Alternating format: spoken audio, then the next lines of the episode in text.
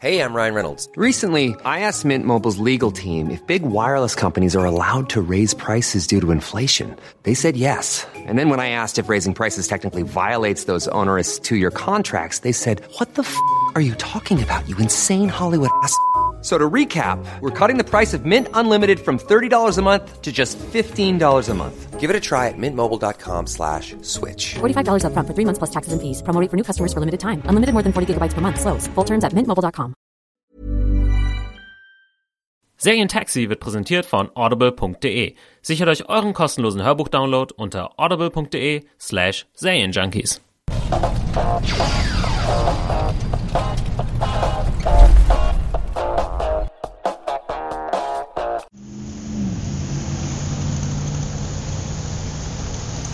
Okay, kann man loslegen.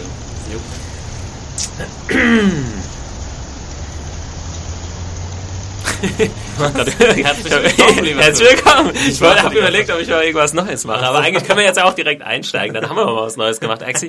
Herzlich willkommen, liebe Leute, zu einer neuen Ausgabe des Zane Taxi, dem po Podcast von zanejunkies.de mit Tommy und Axi. Yo, yo. Yo, Axi ist am Start, Tommy ist am Start.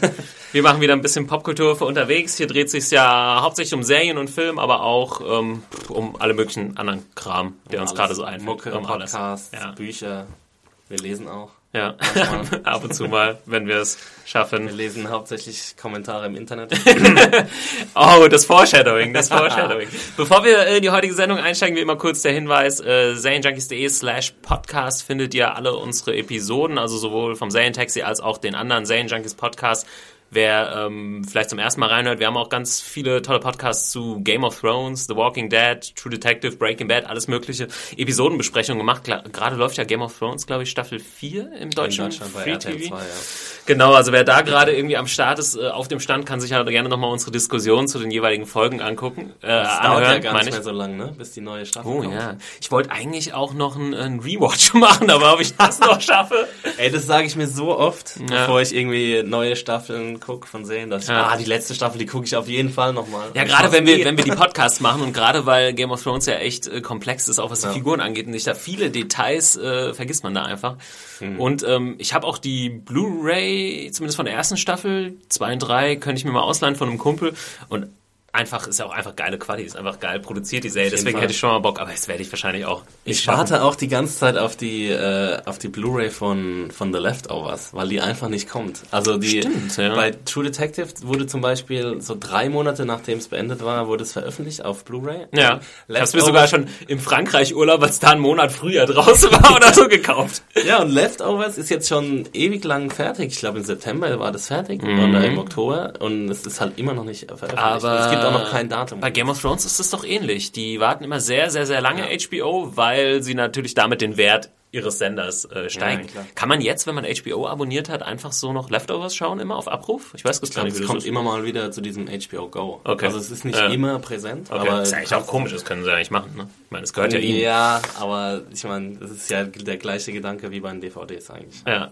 Also einerseits wollen sie ihr Abo verkaufen, andererseits wollen Ja. sie ihre Blu-Rays dann äh, verkaufen. Naja, mal schauen. Äh, ja, Leftovers wäre auf jeden Fall auch eine Sache, da hätte ich gern die Scheibe Ja. noch im Regal stehen. Ähm, vielleicht ein, zwei kurze Sachen, bevor wir ins Thema oder in die heutige Sendung einsteigen. Äh, Ich habe jetzt gerade noch, bevor wir hier äh, zur Aufnahme gegangen sind, jemanden äh, gesehen, der bei unserer letzten Folge kommentiert hat und gesagt hat, oh, weil wir jetzt ja äh, einen eigenen Podcast-Kanal auf YouTube haben und dann haben wir einen Zane Junkies Trailer-Kanal, wo nur Trailer hochgeladen werden und dann haben wir unseren normalen Hauptkanal, wo Videos sind. Und der hat sich dann beschwert, oh, jetzt drei Kanäle, warum? Und es ist ja voll nervig und etc. Der Grund ist hauptsächlich, dass wir eben den Hauptkanal wirklich jetzt nur noch mit Videos befüllen wollten, weil wenn Leute einfach mal auf den Kanal neu stoßen und dann irgendwie drei Videos aufmachen, in Anführungszeichen Videos, und dann äh, laufender Podcast, haben wir auch gemerkt oder auch die Reaktion bekommen, dass die Leute genervt waren.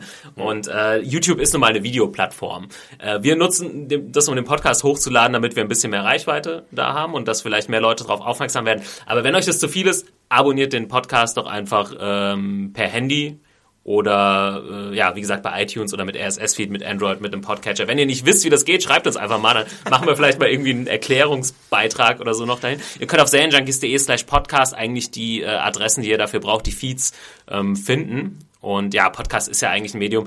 Ich finde es witzig, dass überhaupt Leute, also es ist cool, dass Leute bei YouTube äh, sich das äh, anschauen sozusagen, ist ja eigentlich ja. nur zum Hören. Es ist eine gute Plattform, um Kommentare dazulassen, von daher ist es ganz cool für die Community. Aber ähm, ja, im Optimalfall abonniert es euch einfach aufs äh, Handy und wenn euch ist das nicht, stört. Ist nicht äh, besonders schwer. Ja. Kennst du, hörst du eigentlich noch und Mayo? Äh, ich habe das äh, den Stream noch abonniert sozusagen, den Feed. Äh, ich habe jetzt schon ein paar Wochen nicht reingehört. Sie haben jetzt auch Snapchat.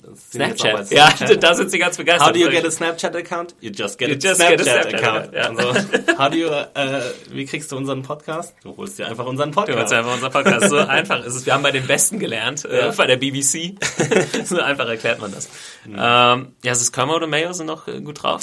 Ich höre es immer mal wieder gern. Es ist nicht ganz, ganz oben auf meiner Liste, aber ich. Ja, es ist so ein bisschen runtergerutscht bei mir. Ja, bei den Prioritäten der Podcasts, die ich höre. Bei mir auf jeden Fall auch. Ähm, aber ich finde sie immer noch so, für einen Filmpodcast ist es immer noch extrem amüsant. Und ja. die haben halt eine super Dynamik zusammen. Und deswegen äh, höre ich es immer so, ja, wenn ich keinen anderen Podcast habe, dann höre ich die.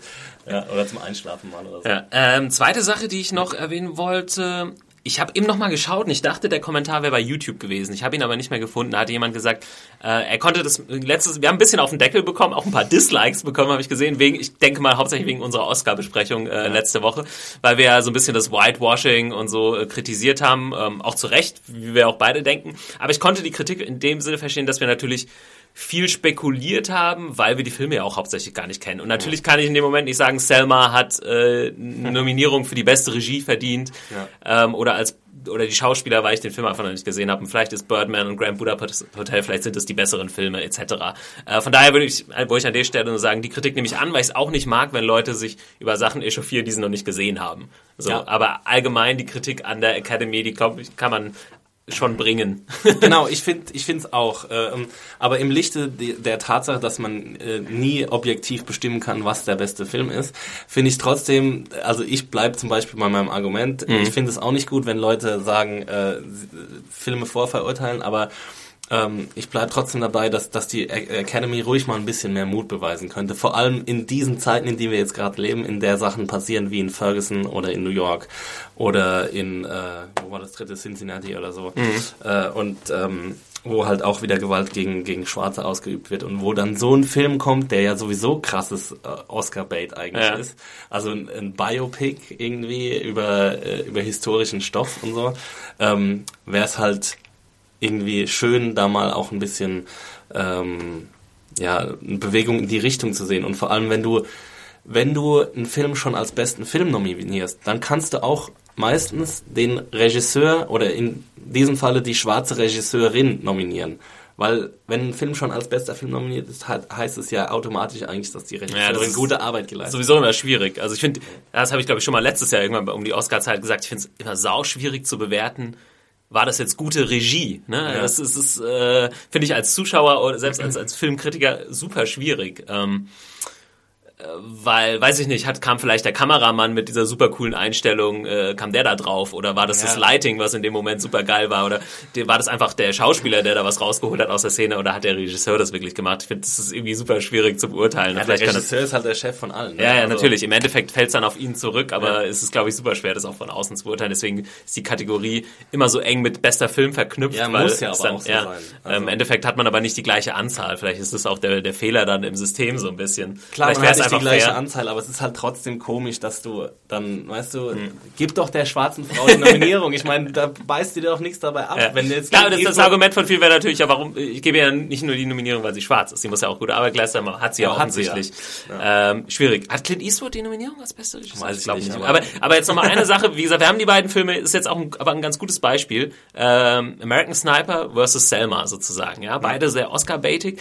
Aber wenn ich jetzt einfach nur auf die Kritik gucke, dann kommt American Sniper relativ durchschnittlich weg und ja. Selma ziemlich gut. Mhm. Äh, von daher mh, mm, schon mal schwierig und ich kann mir vorstellen, dass wenn, wenn man die Filme gesehen hat, dass wir da auf ein ähnliches Ergebnis kommen würden. Aber wir gut, das ist jetzt Spekulation. Mal und dann kommen wir. Dann können wir da nochmal drauf zurückkommen. Aber ja. Vielleicht müssen wir dann wieder einen Schwanz einziehen. schauen wir mal. Ja. Und wenn wir jetzt schon Hörer und äh, verloren haben und Dislikes gesammelt Zum haben, nächsten Aufreger, dann, kommen wir, this. dann, dann kommen wir jetzt zu einem richtig heißen Thema. Aber das kann ich einfach, das können wir nicht unter den Tisch Nee, fallen lassen, weil nein. wir gestern in der Redaktion auch den halben Tag damit verbracht Mhm. haben, darüber zu diskutieren, uns aufzuregen. Und ich habe schon Kopfschmerzen vor lauter Facepalms, die ich Ja, mir geben musste. Ich, ich habe auch aufgehört zu lesen. Äh, und zwar ist es wieder ein Filmthema. Ähm, es ist ja schon seit einer Weile bekannt, dass die Ghostbusters rebootet werden, also eine Ghostbusters, das Ghostbusters Franchise. Und es ist auch schon sehr lange bekannt, oder eine Weile, dass Paul Fake das machen wird. Und er hat gesagt, er will einen reinen Damencast. Und jetzt äh, wurde dieser Cast bekannt. Und zwar, ähm, und beziehungsweise auch das Startdatum. Also Ghostbusters, der neue Film. Ich glaube, es ist noch nicht ganz sicher, ob er Ghostbusters 3 heißen wird oder einfach Ghostbusters oder wie auch immer. Ich glaube nicht, dass er Ghostbusters 3 heißen wird. Aber es wird ein Reboot, oder? Ja, es könnte ja, ist, im Endeffekt wird es ein Reboot, aber es könnte ja sowohl ein Reboot sein, in dem das, was in Ghostbusters 1 und 2 passiert ist, nie passiert ist. Es könnte auch ein Reboot sein, in dem das halt passiert ist. Ist Ja, eigentlich klar, egal. Also, äh, Im zweiten Fall kann man halt noch ein bisschen mehr Bezug auf die alten Geschichten nehmen. Im ersten Fall würde man es halt komplett neu erfinden. Ja. Wie auch immer. Es ist eigentlich jetzt nicht, das finde ich jetzt nicht so äh, wichtig. Andere Leute anscheinend schon. Wie auch immer. 22. Juli 2016 sollen in die Kinos kommen. Äh, Dreharbeiten gehen dann dieses Jahr los. Und Hauptdarstellerinnen sind äh, Kristen Wiig, äh, Melissa McCarthy, McCarthy, Leslie Jones und Kate McKinnon. Also die ersten beiden, Kristen Wiig und Melissa McCarthy, war, ja, das war relativ klar oder hätte man sich denken können, weil sie ja auch schon bei Bridesmaids mitgespielt haben und mit Paul Fake oft äh, kollaboriert haben. Ähm, sind auch ziemlich erfolgreiche, bekannte Comedy-Darstellerinnen momentan. Ich würde sagen, Somit gehören so mit zu den größeren. bekanntesten Ja. auf jeden Fall. Äh, Leslie Jones und Kate McKinnon haben mir gar nichts gesagt, ähm, sind ähm, aber S&L, also Saturday Night Live, äh, Darstellerinnen, Comedians, ähm, ja, und kriegen jetzt ihre Chance da. Ziemlich großer Schritt auf jeden Fall. Viele, was man gelesen hat, haben viele gesagt, ey, die sind super lustig, äh, super gute äh, Comedians. Ja. Kannte man jetzt aber noch nicht aus Filmen, glaube ich, oder Serien. Ja. Ich kenne sie beide auch nicht. Ich gucke auch keinen SNL. Ähm, aber so, was ich jetzt an Feedback ähm, jetzt von anderen, anderen äh, Kommentatoren und Kritikern gehört habe, war das äh, wohl eine recht gute Entscheidung. Und das für ihre Karriere ist natürlich auch Ja. ziemlich Und ich fantastisch. meine, Ghostbusters war immer eine Komödie. Ich habe jetzt, ich habe fast Lust gehabt, mir nochmal den alten Film anzugucken. Ich habe den echt nicht mehr gut auf dem Schirm. Also ich weiß, dass es irgendwie witzig war und ein bisschen als quirky. Kind habe ich den wirklich sehr oft gesehen, Ja. weiß ich noch. Ähm, aber jetzt auch bestimmt seit 15 bis 20 Jahren nicht mehr. Hm. Gut, so, äh, das erstmal so zu den Facts. Was ist passiert im Internet? Ähm, ja, der Aufschrei. Hashtag Aufschrei. Hashtag Aufschrei. Shitstorm. Hashtag- Hat, hat nicht lange auf sich warten lassen. ja. Ähm, Die Traditionalisten sind auf die Barrikaden gegangen. es ist schon ziemlich unglaublich und ich würde einfach gern mal mit äh, so ein paar Comments einsteigen, die man sich mal so auf der Zunge äh, zergehen lassen kann. äh, das erste ist ein bisschen äh, länger. Das sind Kommentare, sorry, ich muss noch dazu sagen, von unserer Facebook-Seite. Ich sage jetzt die Namen nicht dazu, aber die Leute haben es ja mit ihren Namen da gepostet. Äh, gut, das kann dann jeder selbst nachlesen bei der Zane Junkies Facebook-Seite. Äh, und zwar schreibt Aber macht's besser nicht, Leute. Ja, wir haben uns da echt, echt hart aufgeregt die ganzen Tage. Ähm, genau, ich lese erstmal vor und dann sage ich meine Meinung oder warum das irgendwie Quatsch ist oder wie auch immer.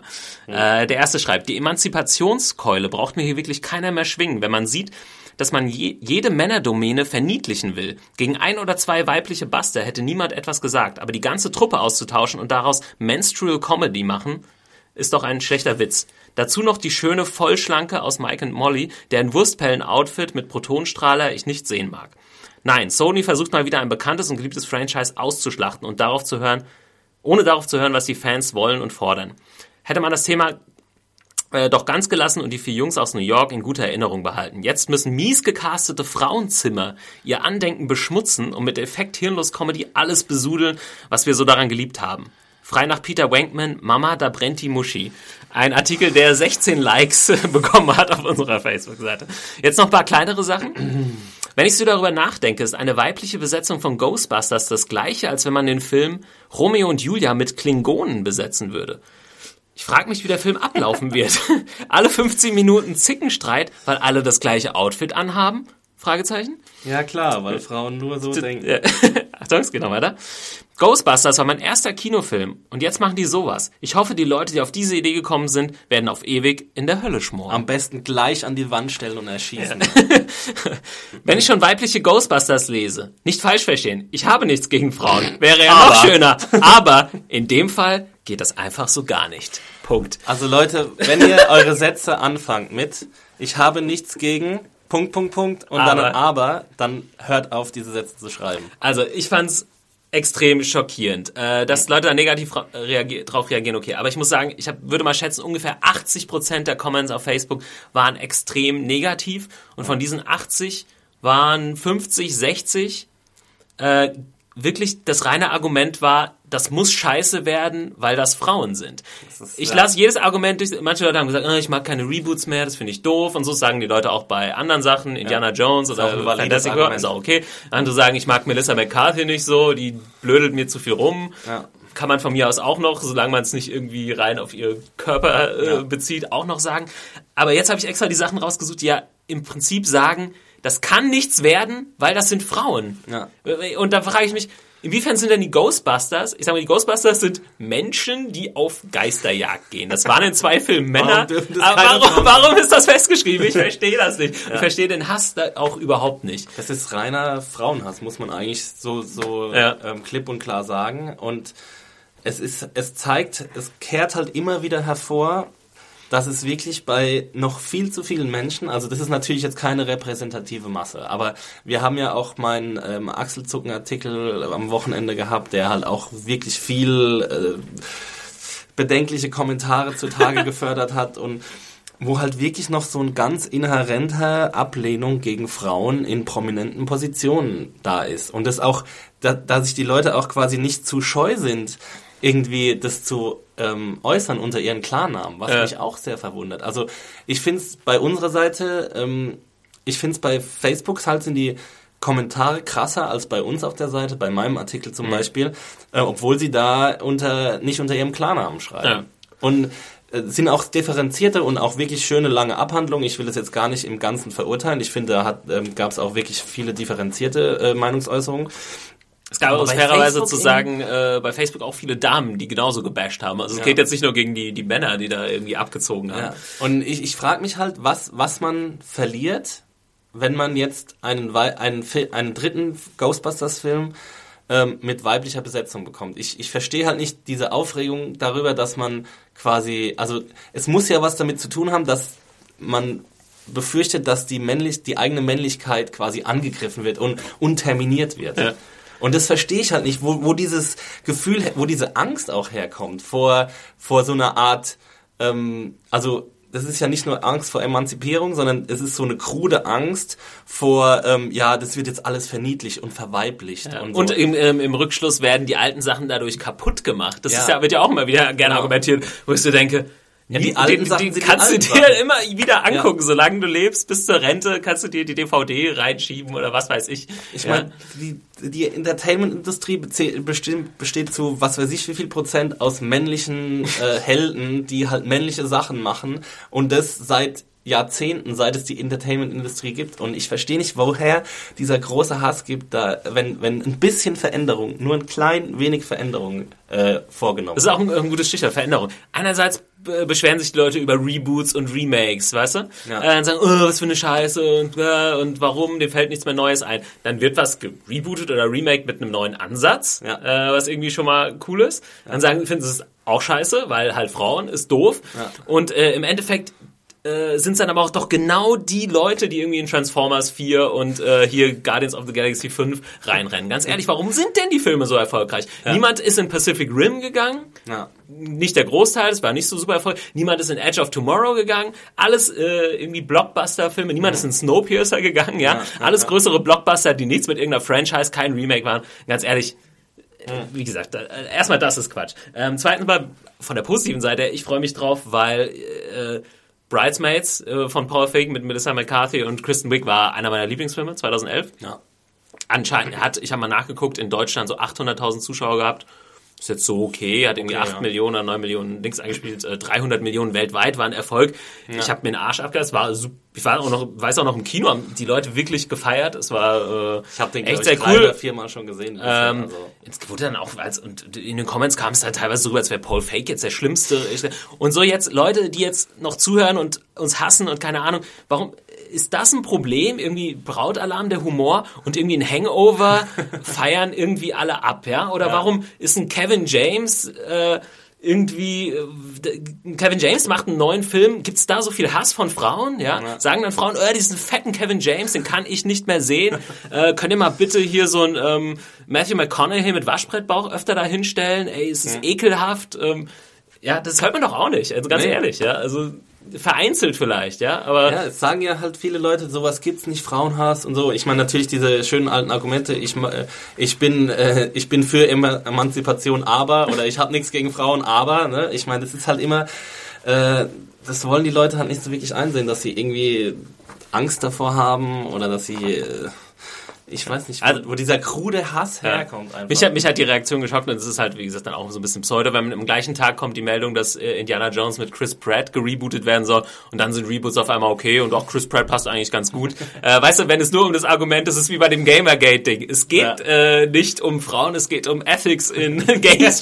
das ist jetzt auch so. Es geht nicht um Frauenhass, es geht um Ethics in Hollywood Rebooting. Fra äh, äh, weiß ich nicht. Wie soll Hollywood mit diesen Franchises umgehen? Da muss man respektvoller mit umgehen. Denn wenn einmal irgendwas so stattgefunden hat, muss man das immer wieder so machen. Wenn einmal irgendwas anders gemacht wird, als es sie immer gemacht wurde, ist es sofort ein Angriff auf den eigenen Geschmack. Das ist ja auch das, die Sache. Die Leute verwechseln ähm, Kritik oder Veränderung mit einem Angriff auf den eigenen Geschmack. Ja. Also wenn ich sage, irgendwas ist schlecht, dann heißt es ja nicht, dass du deswegen ein Vollidiot bist, weil du das magst. So, du musst dich dann halt ein bisschen damit auseinandersetzen oder halt auch nicht. Oder du schreibst halt einen saudummen Internet-Comment und, und gibst halt irgendeine Voll Vollidioten-Meinung ab. Also das, meinetwegen machst du das halt. Aber du sagst halt, Frauen sind nicht lustig und Ja. mit ihren Handtaschen können die ja Genau. keinen Protonenstrahl Ich meine, das ist halt wirklich, das ist sowas überhaupt, also, ja. Da wird man mal wieder in die Realität zurückgeholt, weißt du? Dann, denk, dann, dann sieht man mal wieder, was alles eigentlich so unterwegs ist, äh, wenn man, wenn man so in seiner, in seiner schönen, ähm, watte gepolsterten Umgebung unterwegs ist, Ja. wo alle Leute das Gleiche denken, dann äh, muss man, braucht man immer mal wieder sowas, um in die Realität zurückgeholt Ja. zu werden. Ähm, okay, letztes Mal haben die Leute sich schon beschwert, dass wir zu lange auf den Oscars rumgehackt haben. ähm, aber ganz ehrlich, wenn wir jetzt da 100 Hörer verloren haben, musste es trotzdem raus. weil das, das sind mir auch, also das sind mir auch Hörer, die mir nicht am, weißt du, Ja. die mir nicht am Herzen liegen. Also die brauche ich nicht. Ähm, trotzdem gerne schreibt uns podcast at serienjunkies.de, was ihr von der Sache haltet, ob ihr irgendwelche coolen Texte oder Meinungen dazu äh, gefunden habt oder Genau, ähm, schickt mir mal einen Text, äh, der irgendwie das ordentlich mit ordentlichen Argumenten äh, vorbringt, dass die Ghostbusters nicht nicht weiblich sein dürfen. Bitte schickt mir so einen Text, dann bin ich da bin ich sehr gerne bereit, den zu lesen. Ja. Ach, das erinnert mich gerade, na, ich will jetzt gar nicht anfangen mit Idris Elba und warum James Bond nicht schwarz sein darf. Ja, ja. Aber äh, Das gut. kommt dann, wenn er wirklich gecastet ist. Ja, mal schauen. Beim nächsten Shitstorm. So, was wollen wir noch Schönes äh, machen heute? Jetzt haben wir einen Großteil der Zeit mit so einem kleinen Shitstorm verbracht, aber das ist ja nicht so schlimm, das muss auch mal sein. Ja. Ähm, Berlinale steht vor der Tür. Vielleicht irgendwie ein, zwei Worte dazu. Wann geht's los? Am 5. glaube ich. Ne? Wir sind ja hier in Berlin. Ich weiß nicht, wie es bei euch aussieht, liebe Serienjunkies. Äh, Filmjunkies da draußen, besucht ihr Berlin für die Berlinale? Ähm, habt ihr schon mal die Berlinale besucht, äh, etc.? Äh, Axel, wie sieht es bei dir aus? Ich glaube, also erstmal ist ja cool, ähm, dieses Jahr werden ja zwei Serien auch gezeigt auf der Berlinale. Zum einen Bloodline von Netflix und Better Call Saul, was ja eigentlich AMC ist, aber in Deutschland auch äh, via Netflix gestreamt wird. Übrigens haben wir jetzt erfahren, ich weiß nicht, wer es noch nicht gelesen hat, es startet am 8.9. Better Call Saul in den USA und ab dem 8.2.. Ach, ja, am 8.9.2. meine ich, also am 8. und 9.2. kommen die ersten beiden Folgen. Und Netflix wird es hier ab dem 11. Äh, streamen, also auch beim deutschen Netflix und dann immer Woche für Woche Und sozusagen. sogar synchronisiert, glaube ich, oder? weiß ich nicht, ob Oder mit deutschen Untertiteln? äh, das weiß ich nicht genau. Ja, auf jeden Fall ähm, krasser, krasser Schritt, glaube ich, auch für. Sie haben sich die richtige Serie ausgesucht, ein Breaking Bad Spin-off. Ja. Und krasser Schritt auch, glaube ich, für ähm, um noch mehr Leute von Net Netflix zu überzeugen. Definitiv. Also ich meine, da haben sie wahrscheinlich auch wieder ordentlich tief in die Tasche gegriffen, Mhm. aber ich meine, wenn man sagt, hey, Better Call Saul, die neue Serie, die viele Leute sehen wollen, die kommt nicht bei Sky, die kommt nicht bei Pro7, die kommt nicht bei RTL, Ja. äh, die kommt zuerst bei Netflix. So, wie, wir sind ein ganz normaler Sender, der euch auch die frischen Serien bringt. So, das ist Und- natürlich nicht, nicht unclever. Also wenn es ein Präzedenzfall ist und dann äh, haben sie, glaube ich, damit einen ziemlich großen Win verbucht. So. Hm. Äh, weil wenn sie, wenn sie jetzt weitere Serien äh, ankündigen, die halt kurz nach US-Start bei Netflix sind, und äh, das ist schon, ja, ist schon ziemlich großes Verkaufsargument, würde ich sagen. Definitiv, ja. Äh, ansonsten, ja, ich wollte, ich habe mir nochmal den, den, den Wettbewerb und überhaupt so ein paar Filme angeguckt. Ich kann, wollte dich eigentlich fragen, auf was du dich freust und so, aber ich, Ja. Frag mich, frag mich. Ja, frag dich. Ich frage dich, aber ich habe, also ich kann nur kurz sagen, ich, ich, ich habe echt nur mal so durchgesucht. Es sind halt immer so viele Filme. Beim Wettbewerb habe ich so grob drüber geschaut, aber die Filme sieht man ja meistens irgendwie ein paar Wochen später dann schon im Kino. Deswegen habe ich jetzt nicht so viel gesehen. Ich weiß, dass Werner Herzog dabei ist mit seinem neuen Werner Film. Herzog, ähm, Queen of the Ja, Desert. ich da ein bisschen skeptisch bin. mit Ähm, James Franco, Nicole Kidman und Damian Lewis. Ja, meine, das- hört sich schon mal hört sich schon ziemlich abgefahren an. Wieso bist du skeptisch? Äh, ach, ich weiß nicht, mir gefallen bei Werner Herzog, glaube ich, auch fast die Dokumentationen besser als die Spielfilme, obwohl ich äh, das Bad Lieutenant Remake zum Beispiel sehr, sehr gern mochte. ja, Ähm, das war auch sein letzter Spielfilm, oder? Kann sein, ja, der hat jetzt länger ja schon mehr gemacht. ewig her. Ja. 2009. oder Hat viele Dokus dazwischen gemacht. ähm, was ich ganz interessant fand, ist, dass es eine Doku geben wird über Michael Alten, den verstorbenen Filmkritiker von Dominik Graf. Das, Mhm. Ah, jetzt, cool. also es ist natürlich super Nische, Nische, aber fand ich jetzt nicht, Für uns natürlich, oh, super, nee, cool, nicht wow. uninteressant. äh, ja, wie sieht's bei dir aus? Ähm, ja, ich habe mir auch mal das Programm angeguckt und es sind doch ein paar äh, Dinge dabei, die mich sehr stark Ready to pop the question? The jewelers at BlueNile.com have got sparkle down to a science with beautiful lab grown diamonds worthy of your most brilliant moments. Their lab grown diamonds are independently graded and guaranteed identical to natural diamonds, and they're ready to ship to your door. Go to BlueNile.com and use promo code LISTEN to get $50 off your purchase of $500 or more. That's code LISTEN at BlueNile.com for $50 off. BlueNile.com code LISTEN. Interessieren, muss ich jetzt sagen. Also vor allem im Wettbewerb. Es ist der neue Andreas Dresen-Film dabei, ähm, als wir träumten.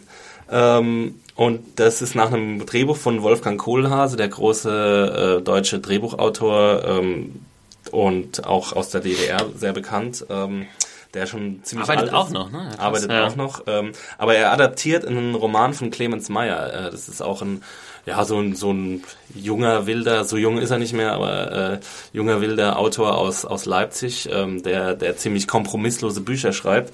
Und ähm, der Trailer sieht extrem gut aus, muss ich sagen. Also ich freue mich ziemlich drauf. Muss ich, ähm, Worum geht's da? Sorry, hast du schon gesagt? so eine Art Coming-of-Age-Geschichte. Ich glaube, es spielt zur Wendezeit äh, und es kommen so ein paar junge Leute nach Berlin, aus dem Osten nach Berlin und machen einen Club auf. Und äh, so eine, ich glaube sogar ein Techno-Club und es spielt so ein bisschen in dem Milieu. Ah, witzig. Und, Ich habe ja neulich äh, Magical Mystery von Sven Reginer gelesen. Das spielt auch 94 in dieser Ja. Techno-Szene, Marusha und wo dieser ganze Scheiß irgendwie beliebt war und da Leute tatsächlich Geld Ja. verdient haben. Das war ziemlich witzig. Ja, ja. Also Marusha hat ja so ein bisschen schlecht. Ich, ähm, ich kenne mich da ein bisschen ich, aus, weil ich da kenn mich da nicht wirklich ja, ja, aus, aber hat das war jetzt so ein Name, der mir eingefallen ist. Ja, ja, aber sie ist ja eigentlich so eine Techno-Pionierin. Ja. Ne? Also naja, auf jeden Fall geht's in dem, spielt's in dem Milieu und der Trailer sieht super aus und ich hoffe, ich krieg irgendwie, ich komme irgendwie an Karten dran. Also ähm, ja, genau. Dann habe ich mir auf den Queen of the Desert aufgeschrieben von Werner Herzog. Äh, Nobody Wants the Night das ist der neue Film von Isabelle Coisset. Sie ist eine ziemlich coole Regisseurin. Sie hat nämlich gemacht ähm, My Life Without Me Mhm. äh, mit Sarah Polly. Den fand ich, also einer meiner absoluten Lieblingsfilme. Geht's das um, mal äh, von 2003 geht's um eine krebskranke Mutter, die weiß, dass sie nur noch ein wenig, wenige Monate oder Wochen zu leben hat und dann versucht irgendwie ihre Tochter unterzubringen und ihr Leben zu regeln und ist halt, ja, Ja, ich glaube, ich habe den Trailer mal gesehen. Ja. ja. Äh, sie Sieht aber nach einem ziemlichen Downer an. ja, ist ein, ist ein Downer, aber ein wunderschöner Downer. Ja. Also wirklich äh, ganz, ganz toller Film, habe ich bestimmt auch schon mehr, mehrmals gesehen. Ähm, und sie hat auch gemacht The Secret Life of Words, auch wieder mit Sarah Polly und Tim Robbins. Das war ihr Film nach, ähm, nach äh, wie heißt der erste? Äh, My Life Without Me. Äh, auch ein sehr, sehr guter Film. Und äh, ja, sie, sie macht jetzt irgendwie ein, auch so einen Explorer-Film, irgendwie in der Arktis spielt er, äh, mit Rinko Kikuchi, ähm, Juliette Binoche und Gabriel Byrne. Also auch ein ziemlich großartiger Cast. Rico Kikuchi ist die von Pacific Rim? ich, ne? Wenn ich mich nicht glaube irre. schon. ich bin nicht ganz schwierig bei den Namen. Also bei den asiatischen Namen bin ich da immer ein bisschen unsicher. Aber ähm, ja, der Trailer sieht auch super aus. Also ähm, auch so ein kleines Highlight für mich zumindest, wegen der Regisseurin vor allem.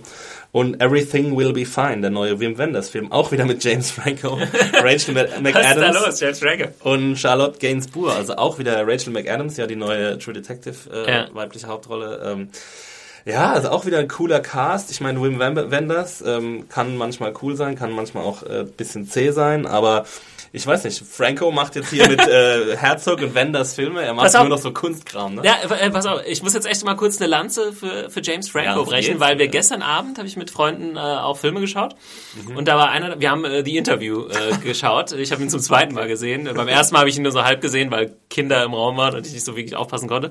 Ähm, aber ich habe ziemlich gelacht, muss ich sagen. Ja. Ähm, und es gab einen äh, Kumpel von mir, der eben, viele Grüße, falls er zuhört an dieser Stelle, äh, hatte, ach, aber James Franco und so, und er hatte so ein, so ein super negatives Bild, der würde ihn so nerven und er ist so ein schlechter Schauspieler und Ja. ähm, also ich finde James Franco eigentlich, äh, ob er jetzt der beste Schauspieler ist, ist er jetzt mal dahingestellt, aber ich finde James Franco eigentlich schon relativ beeindruckend von dem her, was er so alles macht. ne? Also, also er, er ist erstmal in diesen Comedies unterwegs. Aber das ist ja auch nur eine Sache, die er macht. Ja. Er macht, äh, er führt auch selbst Regie, äh, meistens bei relativ künstlerischen Filmen, manchmal so Literaturadaptionen hat er gemacht, ist oft auf Festivals unterwegs, äh, dreht auch mal, ja, wie gesagt, jetzt mit Wim Wenders und Werner Herzog. Äh, ich glaube, ich weiß gar nicht, ob er Doktor ist oder Er macht hat- halt mehrere so Postdoctorate Pro äh, ja, Postgraduate äh, Programs. ist irgendwie an Unis, irgendwie Elite-Unis unterwegs und dann schreibt er auch noch Bücher, Kurzgeschichten. Er malt. Ähm, ja. er schreibt Gedichte. Also er macht alles jetzt nicht so. Aber wo ich so sagen würde, oh, da habe ich halt zumindest Respekt für, weißt du, der könnte auch sich zu Hause hinlegen, jedes Jahr mal einen Disney-Film machen, wie hier die fantastische Welt von Oz und in seinem Geld schwimmen, ja, aber macht er halt nicht. Er macht halt schon irgendwie das, worauf er Bock hat. Und ich meine, äh, er von macht ja daher, auch jeden ey, Scheiß, weißt du? nicht Er so viel Hate für James Franco. Nee, ey, Franco ist super. Ich liebe Franco. Ich fand ihn auch in The Interview super. Also ich, fand ihn, ich fand, das war der beste Teil an The Interview. Sein Charakter alle. Dave Skylark signing off. Und wie er einfach... Aber Das das, eigentlich hat er auch den besten because they ain't. Richtig. das- Ach, den Spruch wollte ich ja eigentlich noch bringen äh, bei der Ghostbusters-Diskussion. Haters gonna hate, ain'ters gonna ain't.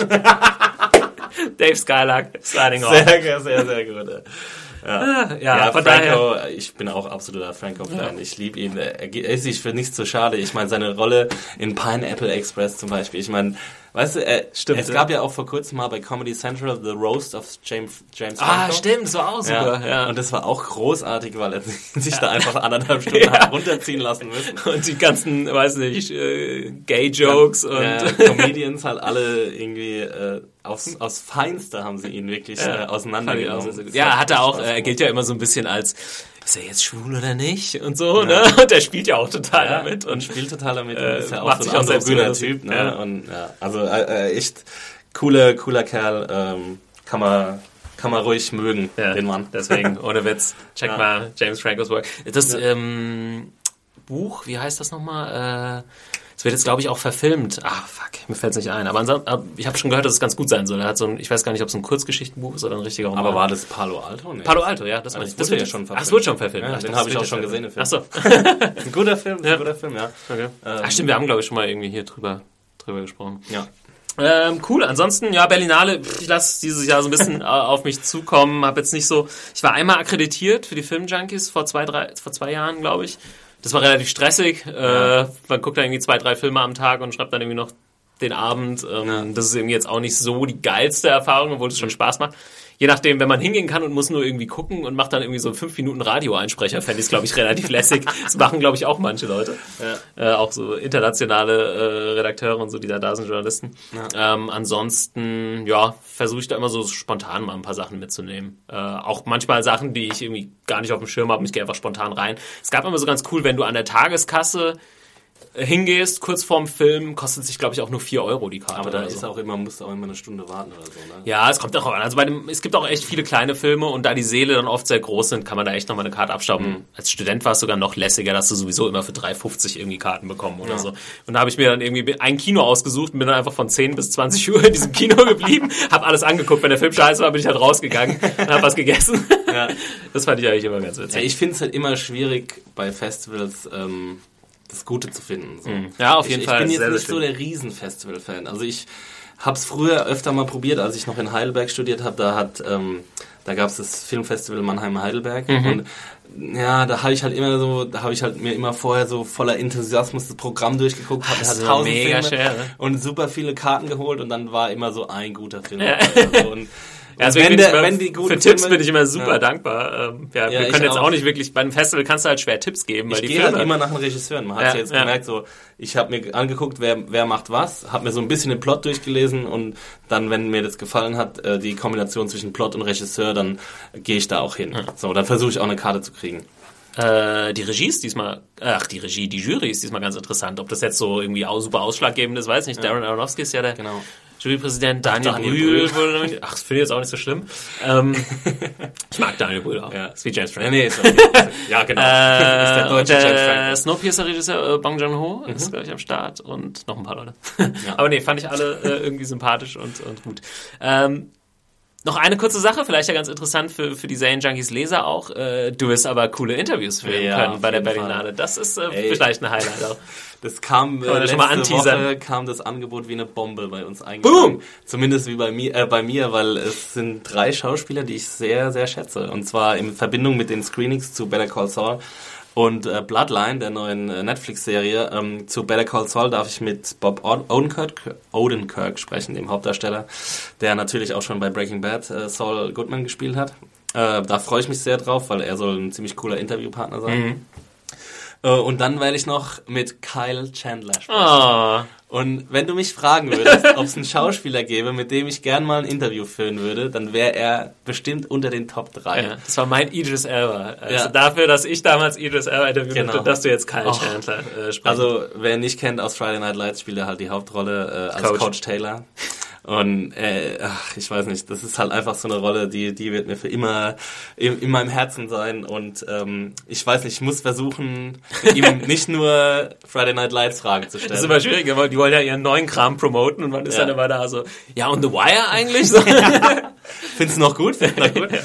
ähm, ja, und äh, ein drittes Interview noch mit, äh, auch sehr cool, ähm, mit Ben Mendelssohn. Das ist äh, auch, Er spielt auch bei Bloodline mit, ne? genau, spielt auch die zweite Hauptrolle bei Bloodline und ähm, hat auch viele coole Filmrollen gehabt. Also ist so ein Charakterdarsteller, Ja. hat bei Animal Kin Kingdom ähm, von dem The Rover Regisseur, ich weiß gar nicht, wie sein Name heißt, äh, wie er heißt. Ja, Place Beyond the Pines habe ich ihn gesehen. Genau. Und neulich auch in diesem, oh, wer ist, Killing Them Softly, glaube ich, mit Ah, Brad hab Pitt und gesehen. James Gandolfini. Bin ich, glaube, das war auch In einer der Darsteller. Ne? Coolen Film, den ich auf der ähm, auf dem Fantasy Filmfest gesehen hat, war dabei ähm, Startup mit äh, Jack O'Connell. Äh, das ist so ein Gefängnisdrama. Da hat er äh, Jack O'Connells Vater gespielt und äh, ja, ich freue mich. Also wird wird super. Ja, von Fall. daher haltet äh, Ausschau ähm, um die Berlinale rum nach diesen äh, Interviews. Wäre das eigentlich Video-Interviews? Genau, Ah, Video. cool. Ja, dann ähm, könnt ihr die äh, bei uns auf dem YouTube-Channel dann äh, abchecken. Sehr, sehr gut. Äh, coolio. Ja, jetzt haben wir irgendwie ganz viel über Allgemeinkram gesprochen. Wollen wir jener wenigstens noch ein, Jeder haut eine eine Sache raus, die wir äh, geguckt haben? Mhm. Ähm, Axi, du hast äh, Inherent Vice gesehen, äh, habe gestern oder vorgestern. Vice gesehen, Den ja. neuen Paul Thomas Anderson Film. Von dem würde ich gerne mal was hören, weil willst gerne was äh, hören? ja, der ist ja noch nicht raus, kommt demnächst, ne? Genau, am 12. Februar in, äh, ja, genau zwei Wochen. Heute genau zwei Wochen. Ähm, ja, also es ist, äh, es ist der neue Paul Thomas Anderson Film. Joaquin Phoenix spielt die Hauptrolle als dauerbekiffter ähm, Privatdetektiv im Los Angeles der 70er Jahre.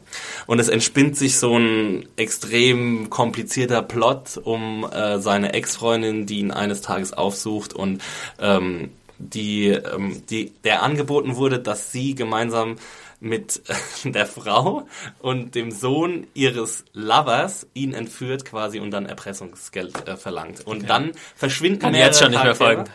Ja, genau.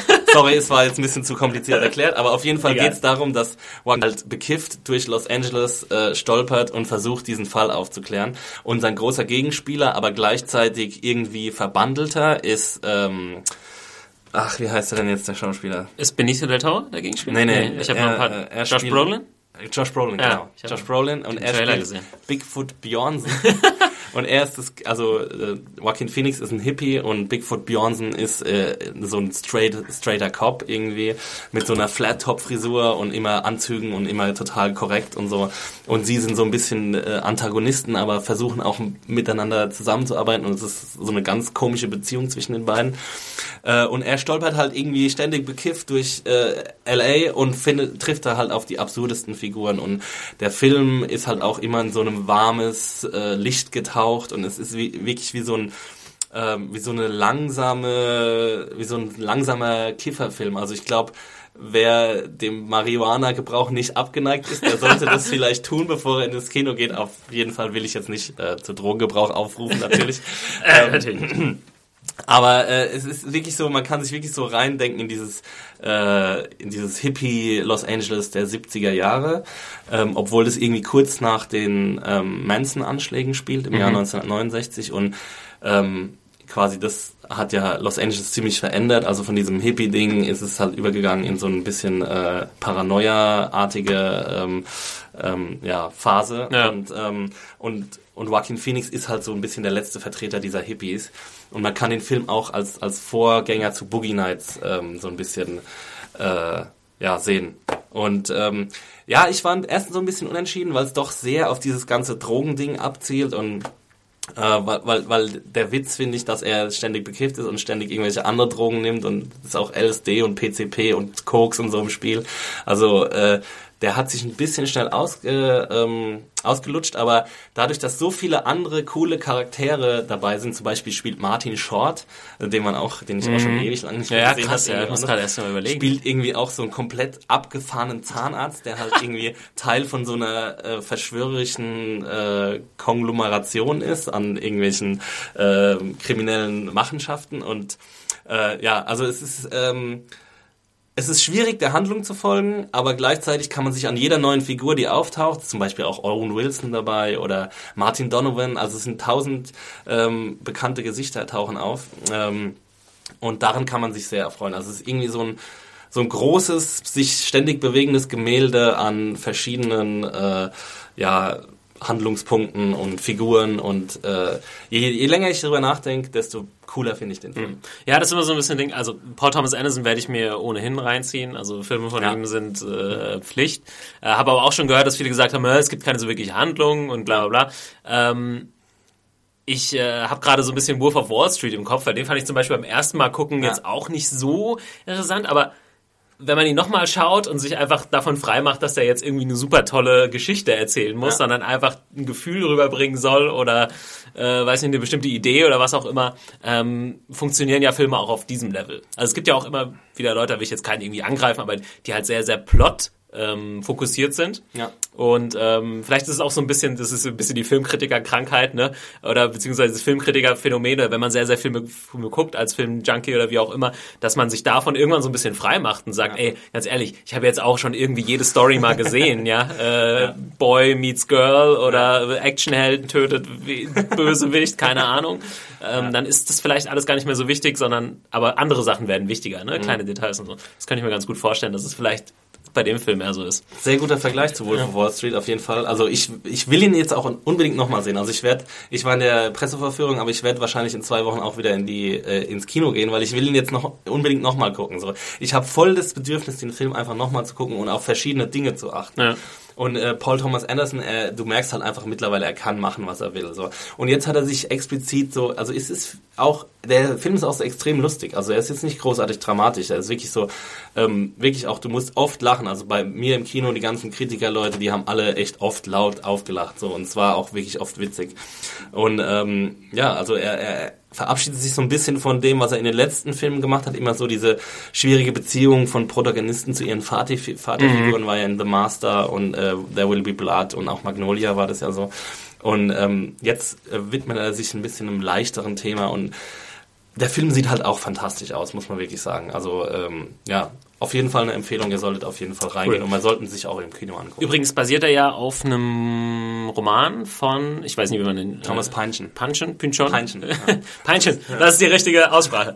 ähm, bekannter, äh, ist ein amerikanischer Autor. Ja. Ja, genau. Und äh, von daher hier nochmal kurz der Hinweis. Ihr habt es ja am Anfang jeder Episode, hört es ja schon. Wir werden weiterhin gesponsert von audible.de, wo ihr euch immer äh, Hörbücher herunterladen könnt, ähm, Hörbuch-Downloads kaufen könnt etc. Und ihr könnt Audible äh, kostenlos testen unter audible.de slash Serienjunkies. Äh, macht es und äh, könnt euch ja zum Beispiel mal von Thomas Pynchon äh, was reinziehen. Pynchon. Pynchon. Pynchon. ähm, das neue Buch habe ich mir rausgenommen, heißt Bleeding Edge. Geht irgendwie äh, auch so ein bisschen so Richtung Verschwörungsding, 11. September äh, etc. Das, äh, hast du schon was von gelesen, gehört? Nee, ähm, Ich habe mal, ich habe schon öfter versucht, Peinchen zu lesen. Ja. Man muss sa dazu sagen, es ist eine ziemlich, äh, also er, er gilt so als ähm, einer der größten zeitgenössischen Autoren Ja. der, der Amerikas, zusammen mit Jonathan Franzen zum Beispiel. Philip Roth vielleicht noch. Philip ne? Roth, genau. Ähm, und äh, er ist ja berühmt dafür, dass er nie, äh, dass er sich nie der Öffentlichkeit zeigt. Ah, Also okay. er wurde zum Beispiel bei den Simpsons hat er mal ein Cameo gemacht, also seine Stimme, aber er, seine Figur hatte halt eine Papiertüte über den Ah, Kopf das die ganze gar nicht. Zeit. Okay. Und äh, angeblich hat er auch eine Cameo in äh, Inherent Vice. Also man Gut, wenn man, nee, nee, wenn man die nicht weiß, wie er aussieht, ist es relativ Genau. obsolet. Schwierig ihn zu finden. Ja. Ähm, es ist, es ist schwierig, deswegen ist es vielleicht gar nicht so schlecht, sich das mal als Hörbuch reinzuziehen, weil auch in Inherent Vice im Film jetzt ähm, hat ähm, Paul Thomas Anderson hat sich sehr, sehr stark an die Buchvorlage gehalten Mhm. und hat es quasi nur so ähm, äh, ja, ins, in, in ein Drehbuch übertragen, adaptiert quasi. Ja. Ähm, und man merkt halt auch, die Schauspieler haben sehr, sehr lange Dialogzeilen. Also Mhm. sie haben, und die Szenen sind auch super, super lang. Also er lässt die Kamera stehen und lässt die äh, Schauspieler quasi ihren eigenen Rhythmus finden. Und das kann teilweise ermüdend sein und auch wenn das die Dialoge halt wirklich dann auch so verschachtelt sind und wirklich schwer zu folgen, äh, und dann sollte man schon irgendwie, ja, ähm, aufmerksam zuschauen oder zumindest irgendwie fit sein, wenn man ins Kino geht. Cool. Also wenn ihr äh, Bock bekommen habt, mal vielleicht ein Hörbuch äh, in die Richtung zu testen, checkt audible.de slash Junkies. Wenn ihr da äh, einen kostenlosen Hörbuch-Download macht, quasi das Angebot kostenlos testet, unterstützt ihr auch direkt uns hier beim Podcast und äh, da würden wir uns sehr drüber freuen. Auf jeden Fall. Ähm, coolio. Äh, ja, wir sind schon ein bisschen über unsere Zeit mal wieder. Sorry, aber Tommy, habe ich jetzt zu viel geredet? Nee, ist ist kein Ding. Ich mache noch einen kurzen, das geht auch relativ äh, relativ schnell. Ich habe ähm, letzte Woche noch Baymax äh, gesehen, den Animationsfilm. Da bin ich ja auch echt ziemlich heiß drauf. ähm, der mir überraschend äh, gut gefallen hat, Ja. muss ich sagen. Also ich hatte ohnehin schon Bock, der sah immer schon sympathisch aus. Äh, ist eine Disney-Produktion, Disney Animations-Produktion, aber basiert anscheinend auf einem Marvel-Comic. Wie Leute wisst, ich habe keine Ahnung von äh, Comics, großartig, ist mir eigentlich auch egal. Äh, es ist auf jeden Fall, und ich habe ihn sogar auf Deutsch gesehen, weil ich ähm, in der Heimat bei meinen Eltern zu Besuch war und da gab es keine OV-Fassung. Okay. Äh, muss aber sagen, bei Animationsfilmen Ist nicht so ja, wichtig, ne? Äh, Wenn es Ja. cool ähm, synchronisiert ist, ich glaube, Pas Bastian Pastewka spricht den Baymax. Stimmt, da haben wir auch ein Interview dazu. Äh, richtig, ja, das hat Adam geführt mit Bastian Pastewka. Ziemlich, ziemlich cool. Bastian Pastewka ist auch ein großer Serienjunkie und Filmnerd, also von daher äh, ziemlich lesenswert. Können wir mal in den äh, Show Notes verlinken. Ja, Baymax, äh, super spaßiger Animationsfilm. Es geht um einen Jungen, der sehr talentiert ist, was irgendwie äh, Erfindungen und so weiter angeht. Und sein, äh, sein großer Bruder ist auch so ein bisschen sein Vorbild. Äh, und der große Bruder geht schon so auf so eine Tech-Uni. Äh, es ist ziemlich witzig, es spielt in San Francisco oder so. Es ist so eine Mischung aus Tokio und San Francisco. Und äh, der, der kleine Junge, also der kleinere Bruder ist halt 13 und will aber mit seinem Wissen, macht halt nur Schrott und macht immer bei so Rob Robokämpfen, bei so illegalen Robokämpfen mit und zockt da so ein paar Leute ab. Aber sein Bruder ist halt so voll engagiert äh, an der Uni und große Erfindungen und so. Äh, und er will ihn halt überzeugen, dass er auch da mitmacht, was dann auch so ein bisschen funktioniert. Es passieren dann auch noch gewisse andere Sachen. ähm, auf jeden Fall äh, hat sein Bruder einen Roboter namens Baymax erfunden, der eigentlich so ein, äh, der, der bläst sich so auf. Das ist so ein ziemlich witziges Design. Das ist so ein weißer Marshmallow-Mann, der eigentlich dafür da ist, dass wenn man äh, Schmerzen hat, das ist so ein, so ein, so ein ja, Roboter, äh, ein Roboterarzt oder eine Roboterkrankenschwester. Also wenn du sagst, aua, ich habe mir wehgetan, dann bläst sich Baymax auf und dann sagt, hm, was ist das Problem? Und dann hilft er dir irgendwie. Das hört sich total geil an. Äh, ist super und ähm, äh, der Junge hat dann später eine gewisse Mission, wo er diesen Roboter für brauchen, die dann umfunktioniert und sie werden dann so eine Art Superhelden-Duo und noch mit anderen Leuten von dieser Uni so ein Superhelden-Sextett, heißt ja Big Hero 6 im Original. Äh, Im, einfach Do- Im Deutschen, der deutsche Titel ganz kurz. Riesiges, ein riesiges Robu-Wabohu. das wolltest du jetzt unbedingt hören. Natürlich, das muss man doch, das muss man doch dazu sagen. Ähm, und ich habe irgendwie gesagt, äh, spontan nach dem Kino so, äh, der beste Marvel-Film seit The Avengers. war ganz ehrlich, hat einfach mega viel Spaß gemacht, war super lustig. Äh, die Story hat irgendwie perfekt gepasst, ähm, sehr stringent, nicht so ausufernd und äh, für Jung und Alt hat es offensichtlich funktioniert, weil für mich hat es super funktioniert und hinter mir war es so geil. So zwei, drei Reihen hinter mir saßen ein paar Eltern mit Kids, waren so vielleicht so sechs oder so. eigentlich so die richtige Altersklasse, die hart abgefeiert haben, den ganzen Oh. Film so viel gelacht haben und dann schön. aber auch bei den dramatischen Szenen auf einmal so, so geschluchzt haben, ja, und ich habe nur im dunklen Kinosaal habe ich doch die mit Tränen übergossenen Gesichter gesehen, weil es echt hart war. Hast du ausgelacht wenigstens? Nein, so gemeint war ich. das finde ich, das ist einfach aber es hat perfekt äh, funktioniert, das fand ich ziemlich cool. So schön. Äh, von daher Baymax, äh, eine fette Empfehlung, wenn ihr einfach mal einen spaßigen Nachmittag irgendwie haben könnt ihr Kids mit reinnehmen, könnt aber Ja. auch so gehen. Äh, ich glaube, der ist für alle irgendwie cool. Guck mal, jetzt haben wir, wie, wie schön wir jetzt abgeschlossen haben. Ja, mit sowas- Unseren schwierigen Podcast, der Ja. war schwierig angefangen und jetzt so schön abgeschlossen. Ey. Zwei Empfehlungen. Ja, von daher, ähm, ja, krass. Haben, das ging jetzt heute echt schnell. Vielleicht liegt es so ein bisschen an dem, an dem Sonnenschein draußen. Man ist so motiviert, Ja, locker jeden flockig. Fall. Läuft das hier mit dem Der Podcast. Frühling kommt, Leute. Äh, vielen Dank fürs Zuhören auf jeden Fall. Zayn Taxi ist dann wahrscheinlich nächste Woche, oder ja, sehr wahrscheinlich, wenn nichts dazwischen kommt. Es darf nichts dazwischen kommen. Äh, wieder für euch am Start. Schreibt uns immer an podcast at zaynjunkies.de. Checkt zaynjunkies.de slash podcast für alle äh, Feed-Links und alle weiteren Episoden. Checkt audible.de slash zaynjunkies, wenn ihr ein kostenloses Hörbuch da äh, runterladen wollt. Könnt ihr übrigens euch einfach mit eurem Amazon-Account einloggen. Braucht euch da nicht extra anmelden. Von daher ist das ziemlich easy und gleichzeitig unterstützt ihr uns hier, wenn ihr das macht. Und äh, ansonsten sage ich mal, bis nächste Woche. Ja, Twitter noch, ne? Ach so, also schon wieder. Ach, wieder Und natürlich vergessen. Letterbox, Ja. obwohl ich nicht besonders aktiv bin. Ja, bei ja, Letterboxd. ich hab Hast schon- du Robo schon eingetragen? Ah, ich glaube nicht. Damit. Ja. Ja, Letterboxd und, äh, und, Twitter bin ich unter Picknicker83 zu erreichen. Und ich unter Max Stilecht. Genau, tweetet uns einfach an, wenn ihr Fragen habt. Äh, schreibt uns auf jeden Fall, was ihr vom Ghostbuster Gate äh, haltet. an podcast.serienjunkies.de und äh, Oder wie Anne sagen würde, Goldbusters. ja. kleiner Shoutout an Anna an dieser Stelle, die gestern äh, großartig den Ghostbusters Song Großartiges Solo versucht hat Anne. zu singen. Mussten wir hier einfach mal erwähnen. Macht's gut, Zane Taxi is out. Ciao. Tschö.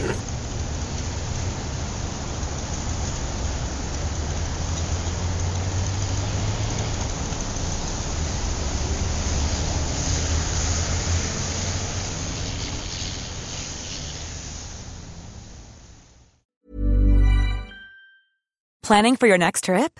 Elevate your travel style with Quince. Quince has all the jet setting essentials you'll want for your next getaway, like European linen, premium luggage options, buttery soft Italian leather bags, and so much more. And is all priced at 50 to 80% less than similar brands. Plus, Quince only works with factories that use safe and ethical manufacturing practices. Pack your bags with high-quality essentials you'll be wearing for vacations to come with Quince. Go to quince.com slash pack for free shipping and 365-day returns.